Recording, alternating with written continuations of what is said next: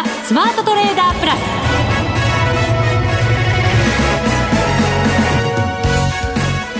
ス。全国のリスナーの皆さんこんにちは。内田まさです。この時間はザ・スマートトレーダープラスをお送りしていきます。この方をご紹介しましょう。国際テクニカルアナリスト福永博之さんです。こんにちは。よろしくお願いします。よろしくお願いします。はい。さて今日の日経平均株価は2円飛び6銭安2万774円飛び4銭で終わりました。はい、はい。まあ、昨日367円高していましたのでその反動かなとは思いながら。まあそうですね、えー、ただまあ今日はですね日経平均株価とトピックスでまたまたちょっとまあ、あの、NT 倍率が拡大しそうな、あの、値動きだったようには感じますけれども。日経平均、今日下落率で見ますと、マイナス0.01%、ほぼ横ばい。はい、トピックスに関してはマイナス0.34%。そうですね。5ポイント安ということになります。あのー、まあ、あ今日のその0.01%と、はい、それからあのトピックスの下落率ですね、まあ、これ単純に比較すると0.27%のマイナスですから、うん、まあ、あごめんなさい、0.34%のマイナスですね。はい。はい、ですから、0.01と0.34だったら34倍ですよね。まあ、あの、小学生でもわかる。えー、あの、まあね、まあ、違いはあるなって感じですよね。そうそうです、そうです。えー、ね。で、あの、NT 倍率の十数倍当てはめますと、まあ、日経金で50円ちょっとぐらい、60円ぐらい安くなってもおかしくないかなというところではあるんですが、はい、まあ、その、日経金株価を支えたのが、まあ、今日、あの、売買代金の上位をご覧になった方は、もうすでにお分かりだとは思うんですけども、ソフトバンクグループとファーストリテイリングですね。はい、そうですね。はい。まあ、この2銘柄で、えー、今日は日経金株価を押し上げたという形だったんですけど、まあ、やっぱ外部環境で見ますとね、上海総合指数がどうしても、あのー、マイナスのまま推移していたりだとか。今日は1%ぐらい下げてますよね。そうですね。えー、で、まあ、取引開始前にはですね、やっぱりあの、アメリカとメキシコの、あのー、不法移民の流入に対する問題ですね、関する問題で、まあ、なかなか進展が見られないと。はい、ですから、まあ、マーケットとしては昨日の大幅高の後が重要だったんですけど、今日は、まあ、とりあえずは小幅安というところなので、大幅反落というわけではないですから、まあそういう意味では、あの、まだ合格点だとは思うんですけど、もうちょっとね、あの、戻りが続いてほしかったなというのが、まあ、投資家の皆さんの正直なところじゃないかなとは思うんですけどね。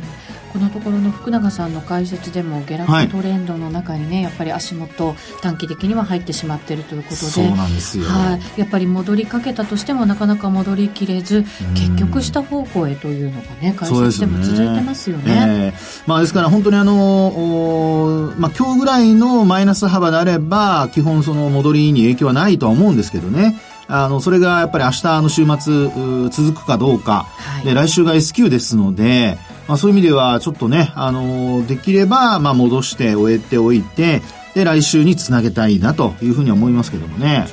ね、はい、この後も解説い。ただきたいと思います、はい、そして番組後半にはガラケートレーダーさんをお迎えして久しぶりですね。伺っていきます。そうですね、ええ、最近どんなトレードされてるのかもね伺っていけたらいいかなと思います。はい、はい、どうぞ最後まで番組にお付き合いください。この番組はマネックス証券の提供でお送りしますスマートトレーダー計画。よーいドン。改めて今日は日経平均株価2円飛び6銭安2万774円飛び4銭。えっ、ー、と、安値が2万745円84銭。高値が2万842円28銭ですから、まあ安値に近い方で終わったなという感じですね。そうですね。はい。あの、日経平均株価は、まあ取引始まってからすぐに、あの、まあプラスに転じて、まあほぼプラス圏でずっと日中は、あの、維持していたんですけど、はい、引け間際のところでトピックスのマイナス幅が広がったところから日経金株価もやっぱりマイナスになってしまったと。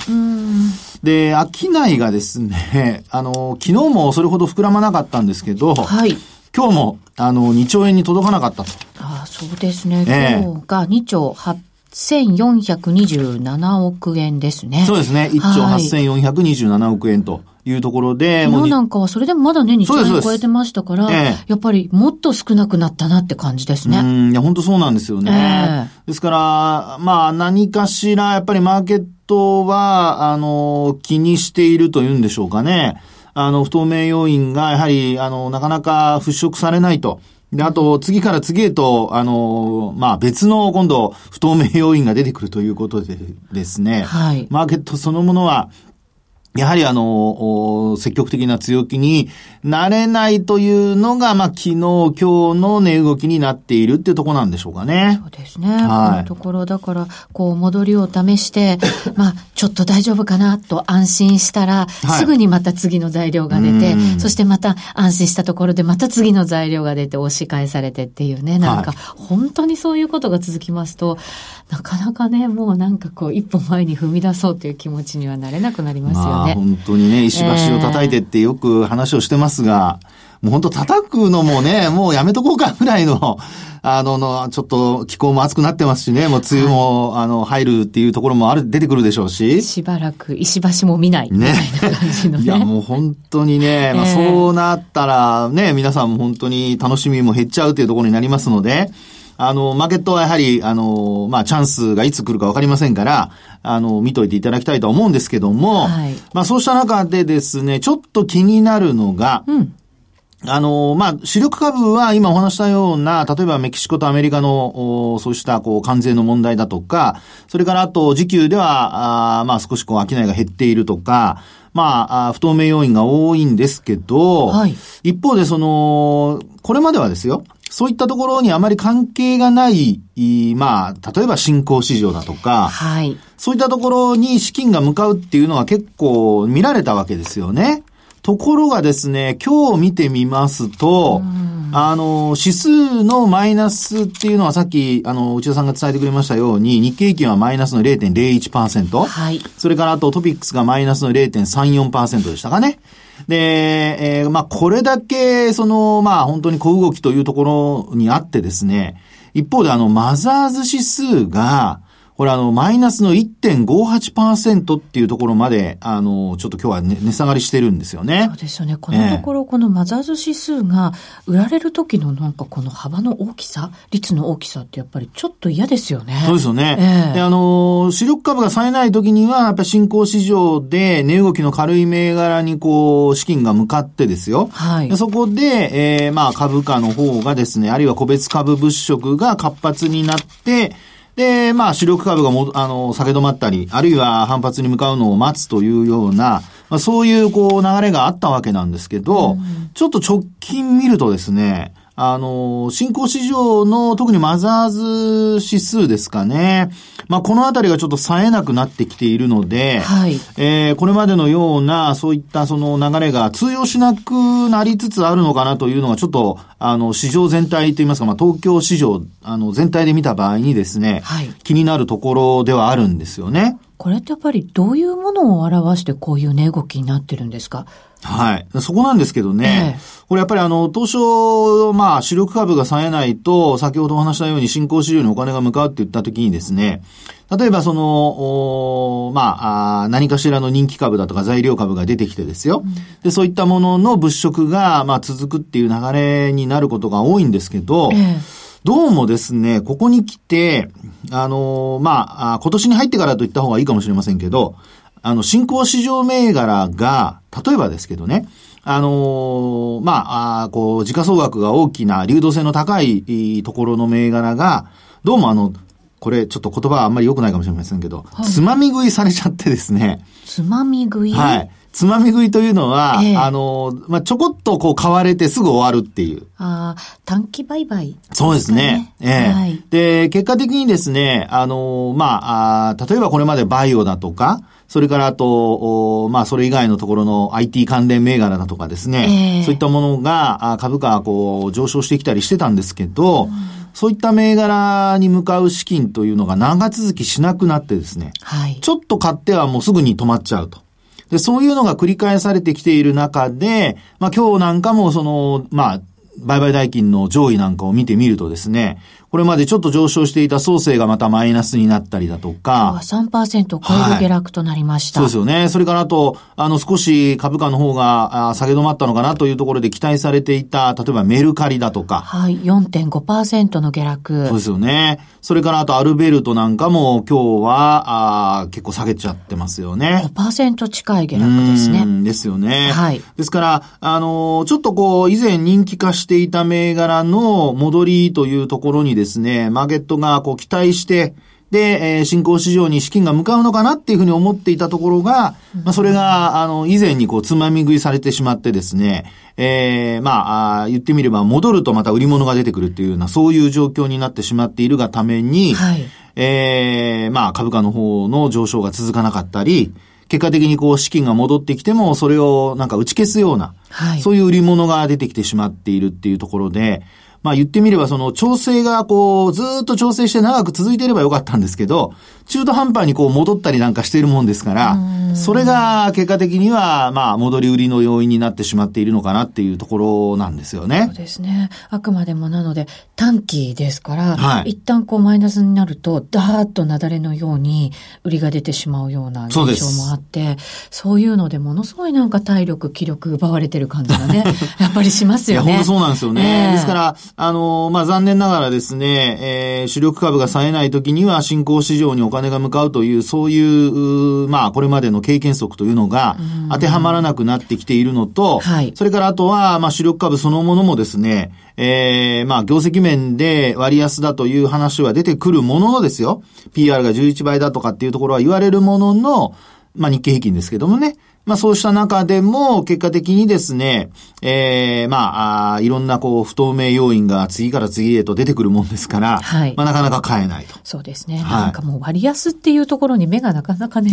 いかなくなっちゃいますよね。そこなんですね。ですから、えー、あのー、その一つの要因としてはやっぱり為替の、まあドル安傾向ですかね。はいえー、現在108円18銭19銭あたりで取引されています。昨日はですね、ISM の非製造業の結果が、まあ、プラス予想上回ったと。はい。いうところでしたので、あと前回の結果も上回ってますからね。えー、まあ、それで結果的にその買われたんですけど、まあ、ドル円、あの、108円の40銭台の後半まで行ったんですかね。うん、まあ、ところが、結果的には今日東京市場に戻ってくると、まあ、また108円台の前半。はい。まあ、こういうふうに、まあ、為替の方もですね、なかなか戻りが続かないという。うんと、そうですね。経済統計なんかに結構振らされてますよね。はい、そうですね。ええ、で、あの、経済統計良くてもなかなかみんな強気になれないという。はい。まあ、そこがですね、もう本当に今の、あの、マーケットの疑心暗鬼というんでしょうか。あの、為替市場でもそういった、あの、動きが出てきているっていうことになっているので、ええ、まあ、基本はやはり直近のやっぱ安値を下回るかどうかっていうところにはなるんですけど、はい。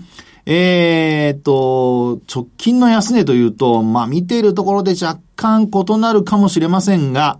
私が見ているところですと、昨日、はい。107円の81銭というのがありまして。そうですね。はい。まあ、そこが直近の安値。ただ、あの、直近の高値も一応今、あの、6月に入ってから抜いているので、昨日。ですから、まあ、上下に、あの、変動幅が広がっているという、そんな感じでしょうかね。はい。はい。で、えー、まあ、本日、6日に関しては、まだ、あの、昨日の安値もちろん、あの、108円台で推移してますから、下回ってませんし、で、一方でですね、高値の方は、これはまだ超えてないという状況ですね。超えてないですね。はい。ですから、あの、昨日と今日の、まあ、ね、あの、値動きの関係を見ますと、昨日の値幅の範囲内で、今日はまだ推移していると。うん。ですので、方向感は出てないんですけど、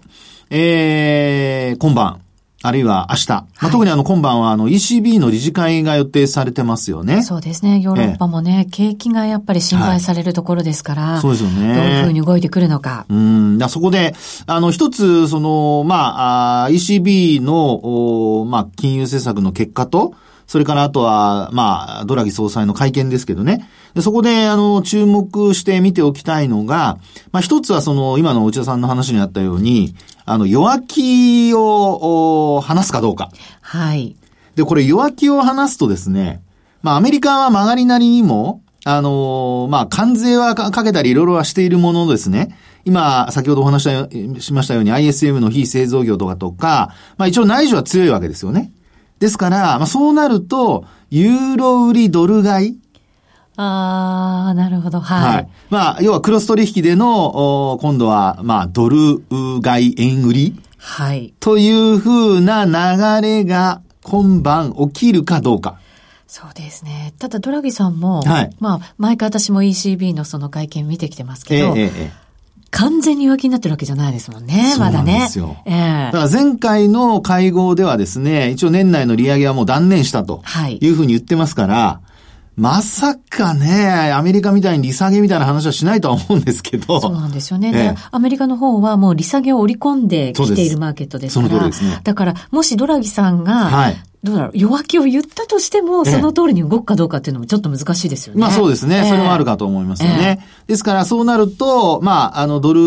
ユ,、えーロドルの、まあ、関係、えーとともにですね、やっぱりアメリカの長期金利がそこでどういうふうに変わってくるのかと、はいそれからあとは、まあ、ドイツ国債なんかの利回りが昨日なんか過去最低を記録したとか、そうなんですよね。日本よりもマイナスの幅が、マイナス金利の幅がね。ねえ、はい大きくなっちゃってるっていうことなので、そうなんですよね。まあね、あの、そういった、あの、要因を考えてみると、あの、まあ、弱い者同士のこう、つばぜり合いじゃないんですけど、あの、ユーロとですね、ドルの関係で、はいえーまあ、ユーロが売られてドルが、まあ、少し買われるなんていうことになってくれると、まあ、ドル円に対してもですね、ドルがちょっと強含んでくれるというような流れができないかどうか。はい。で、一方で、内田さんの話にあったように、そういうふうにならないで、もう完全にあの円高方向へ 触れると。どっちの通貨に対しても。リスクオフ。リスクオフ。まあそうなるとですね、ちょっとやっぱり今、あのーまあ買いをポジション持ってる人、それからあと買いをどこかで買おうかなというふうに思ってらっしゃる方は、まあちょっとやっぱ様子を見ないといけないのと、あとロスカットなんていうことにもなりかねないので、そうですえね。ーちょっとまあ明日の雇用統計もありますが、まああーそういう流れで見ますと、今晩で大きな流れができるとは思わないんですけども、まあ、ただ一時的な動きには振り回されないようにすると同時にですね、やっぱり日本株への影響も考えますと、あの、いずれにしても円高に触れるっていうのは、これは重しになっちゃいますから、はいまあ、そこをですね、えー今晩もちょっと注目すると同時に、まあ安易なポジションは、なるべく持たないようにした方がいいのかなというふうには思いますけどね。はい。わかりました。はい一旦 CM です。日本株投資をお楽しみの皆様。今注目のアメリカへ投資してみませんか？米国株に興味はあるけど、英語だし、知らない企業も多いし、なんだか難しそうだなと思っている方。実はそうではありません。米国株は1株から購入可能。株価は100ドル以下の銘柄が多く、1万円もあれば、あなたも米国企業の株主に。少額から投資でき、始めやすいのが米国株の特徴なんです。多くの企業では、配当は3ヶ月ごとに支払われ、配当金をもらえる楽しみがたくさん。最近は日本でもサービス展開しているアメリカ企業が増えており、日本人にも身近になったことで、米国株投資を始める方が増えています。マネック証券の米国株取引サービスはお得がいっぱい。取引手数料は業界最安水準の税抜きで約定金額の0.45%、業界最安水準の1取引あたり最低5ドルから、特定口座にも対応しており、厳選徴収を選択すれば確定申告は不要。取扱銘柄数はオンライン業界最多の3000銘柄超。さらにさらに、米国株を初めてお取引されるお客様は、最初の20日間限定で、取引手数料を最大3万円までキャッシュバック。米国株なら、マネックス証券。今すぐ、マネックス証券、米国株で検索。配当金は各企業の業績などにより金額などが変わることがあります。米国株式及び米国 ETF、リート、予託証券、受益証券発行信託の受益証券などの売買では、株価などの価格の変動、外国為替相場の変動など、または発行者などの信用状況の悪化などにより、元本損失が生じることがあります。お取引の際は必ず、契約締結前交付書面を十分お読みください。マネックス証券株式会社、金融商品取引業者、関東財務局長、金賞第165号。ザ・スマートトレーダープラス。今週のハイライト。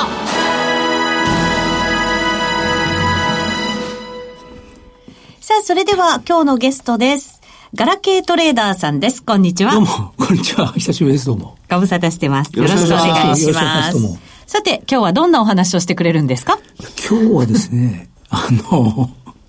今日はちょっとデイトレと、デイトレと、まあはい中長期をこう、まあ、一気通貫でやってるトレードみたいな ところを、まあ、こう組み合わせたトレードっていうんですかね。デイトレスイングから中長期まで、ほう。まあやってるトレードがあるんですけど、じゃあ、例を挙げながらわかりやすく。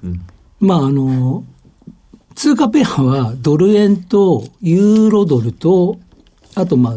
スイスフラン円を使うんですけど、はい。まあ、たまにユ実はユーロ円もちょっと入れたりもあれなんですけど、その、いくつかを使わないとできない。そうですね。はい。まあ変則両立てみたいな感じで。変則量だって、はい。こっちでドルを買って、こっちでドルを売るみたいな感じの。まあドルはこれペアだと売ってはいないんですけど、そのリスクオンとリスクオフの時に、まあ例えばリスクオンの時にドル円が上がります。で、リスクオフだとユーロドルで言うと、ユーロの方がリスク通貨なんで、傾あの、落ちます。はい。あとスイスフランも、あの、まあ、ショートするんで、あの、まあ、落ちたら取れるっていう、まあ、そういう両立てですね、挟み込みですね。うん。リスクのオンとオフの挟み込みっていうのと、まあ、あとど、まあ、ドル円とユーロドルはまあ若干の挟み込みですね。合成通貨の。はい。リスクを挟み込むのはわかるんですけど、その短期と長期ってなるとどうなんですか？短期と長期というのは、まあ、あの、デイトレと長期を組み合わせてって。そうですね。まあ、はい。結果デイトレになるとき、要は買ったけど、ポンと上がっちゃうと、それマーケットってどうなるかってわからないじゃないですか。そういうときは、例えば、まあ、僕でした東京の中値とか、まあ、ロンドンのフィッシングとかで、そういうところでこう、ボーンと上がったときは、それでリグってしまったりとか、あとよく僕は、あの、ヘッジハンド45日ルール、あの、まあ、を意識するんですけど、その15日前の、水曜日とかってス、スワップがこう3日分つく日があるんですけど、そういったところで、あの、一回手締まってしまう。15日、はい。15日の前の直前の水曜日とか。また15日過ぎた後の翌週、次の水曜日とかにまた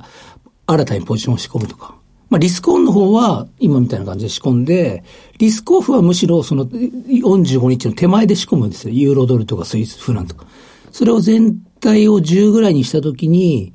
ドル円をまあ3から4、ユーロドルを2から3、スイスフラン円をまあ3から4、で、こう全体を10になるようなバランスで、こう持つって感じですね。じゃあ結構いろんな通貨を見て、はい売ったり買ったりしなきゃいけないという、そうですねポジションを作るってことですね。はい。そうすると結構資金が必要ですな。そう。いや、まあ、そう、あの、あの、まあでも、先通貨とかからでもできるんで、あああ、確かにね。の、はい。要は積み立てですねよね。あうの、ん。ドルロングだとドルのスワップポイントが入ってくるのと、そう、そうですね。で、あと、ユーロドルも、ユーロドルも、ロングだと入ってくるけどあショショートショートの場合あ、ショートが入ってるんです今ショートで入ってる。はいで、スイスフラン円ショートも入ってくるんですよ。だスワップトレードなんですよね。ただ、完全その型張りではないと。あと、基軸通貨のドルがメインなんで、やっぱりその、リーマンショックからもう10年経ってますんで、まあ、その、いつ落ちるかっていう、まあ、こ今回その5月も Sell in May じゃないですか、落ちましたけど、まあ来年オリンピックがあって、まあ、あと、トランプさんが、まあ、来、2期、もう1期やるか、まあ、次の大統領になるかとかわからないですけど、そのあたりまでは、もしかしたら持つのかなとか思ったりするんですけど、まあ、要はいつ来るかわからない、そういうリスクオフの時に、まあ、やっぱ基軸通貨のドルの方が、あの、まあ、強い。一般のそういう新興国。あと実際そのドルがもう今新興国通貨、高金利通貨よりも金利が高いんで、っていうところですね。うんそうすると、じゃあ、中長期で見ると、スワップを考えながらトレードしてるけれども、短期では、短期スイングとかもそうそうですね手締まうとか、ちょっと大きな動きがあったら手締まうとかっていまあ、リグって増やしたりとか。入れながらやってるのを、短期と長期を組み合わせてやってるっていう意味合いになるんですか？そうです。かまあ、株のううねり売買に近いようなやつを、こう、その通貨ペアでこう、操作してっていうんですかね。うんで、そのまあ、決済ポイント、新規ポイントっていうのは先ほどの日にちと、あと月足、週足、日足、まあ、比較的太い足のチャートの、まあ、サポートレジスタンスラインとかを見て、あ、まあ、この辺に到達してたら、まあ、ここで決済しようかなとか、そんな感じでこう入れ替えながら、うん。比較的ゆったりできるんで、今はでもね、あの、金融政策だとか安定している時期ですからね、はい。まあ、そういう意味では、あのー変動幅っていうのは、まあ、ゆったりっていうふうに捉えられるかもしれませんけど、今日みたいにあの、ECB の理事会がある時とか、あはい。こういう時、ユーロは、ショート持ってると万が一っていうのもなんかね、そうです気ね。になりますけども。でユーロドルショートだとはい、おい、おい、しいじゃないですか。ユーロが落ちるんで。まあ、落ちればね。そうです上がれば、もちろん、そうですけど、上がればドル円が今度リスクオンであ上がるんで、うんうんうんうん。っていうところドルロングで、ドルロングで取れるんですよ。ドルドルロングでロンドンのフィッ取れるチングで、はい。だからそれも、あの、ドル円での、まあ、今のリスクオンでそういうことです組み合わせだと、ドル円で取れる。取れるってことですそういね。結局だからドル買い中心に考はいえながら、い、ろんなスワップも取りつつっていうそう感じそうですかね、トータルすると、はいで、リスクオフにも強く、リスクオンにもしっかり乗っていけるという。どう、どう出てくも戦えるような、ややまあトレードといいますか。うーんやっぱり今そういうふうにしておくべきなんですかね。あのーやっぱり一方方向、まあ、要はトレンドが出てないっていうのが一つポイントなのと、はいあとはそのトレンドが出てない分、いろんな通貨ペアで、まあ、どちらかというと、まあ、単純な動きになってないってことなんでしょうかね。うん、確かにそうですね。はいですから、組み合わせることによって、今は、まあ、それがうまく機能しているっていうところだと思うので、はいあの、まあ、トレンドが出始めたら、えーまあ、そういう意味で言うと、あの、そうですね、スワップポイントもらえる以上に、例えば動き出し始めると、まあ、その分がね、マイナスになっちゃうということになりますからね。戦略の切り替え時期っていうのが結構タイミングを、ああの、ちゃんと考えておかないといけないっていうことかもしれないですね。おっしゃる通りです今現在、僕はこういう、まあ、ポートフォリオでやってますけど、あの、まあ、ドルが、まあ、FRB がもう利下げって話も出てるんで、まあ、そうなってくればまた状況は変わってくるんで、まあ、今現在はこういう組み合わせでやってるっていうところ、まあ、やっぱつマーケットに、まあ、相場に未来永劫みたいなのはないんで、まあ、そこはこう、その地合いによってやっぱファインチューニングをしていかなきゃいけないんですけど。来ましたね、ファインチューニング。なんか F1 レーサーみたいになってあ、僕、ますが僕 F1 オタクなんですよね。そういうふうに言うんだと思いながら聞いてましたけど。F1 オタクなんですいません。いやいやいやねね。はいオリンピックなんかの話も出ましたけど、ええそれでもやっぱり今ね、その FRB の動き自体がどうかまでわからないそうですね、ところになってきてますからね。金利が変わるとやっぱこのポートフォリオもすあの変わってきますんで。ね、確かに。はいうんアメリカの長期金利とかね。強金利が落ちてきます。ええ変わってくると、スワップポイント取れてる分があまり取れなくなるというね。そそれに影響してきますよね。ねそこが切り替えの時期と。まあ切り替えの、あとクラッシュとかですね。うーん、そうかそうか。じゃあそれを待ちつつ今のトレードで、とりあえず今の状況は、こうしっかりと、こう少しずつ貯めながらっていう感じなんですかね。そうです。あと、まあ、少しこう、中値とか、まあ、雇用統計とか、そういうデイトレもちょっとやってますんで。いろいろやってるということで。何でもやってまあヒントにはなったと思いますね、今日の話はね。はい守りながら攻めながらっていうのは本当にね、中長期と短期で組み合まあ、わせいろいろやっとかないると一つに命かけるのは危険なんで。いやいや。ガラケートレードさんでした。ありがとうございました。ありがとうございまさて、そろそろおお別れの時間が近づいてきました。ここまでのお相手は、福永博之と、内田まさみでお送りしました。それでは皆さん、また来週この番組はマネックス証券の提供でお送りしました。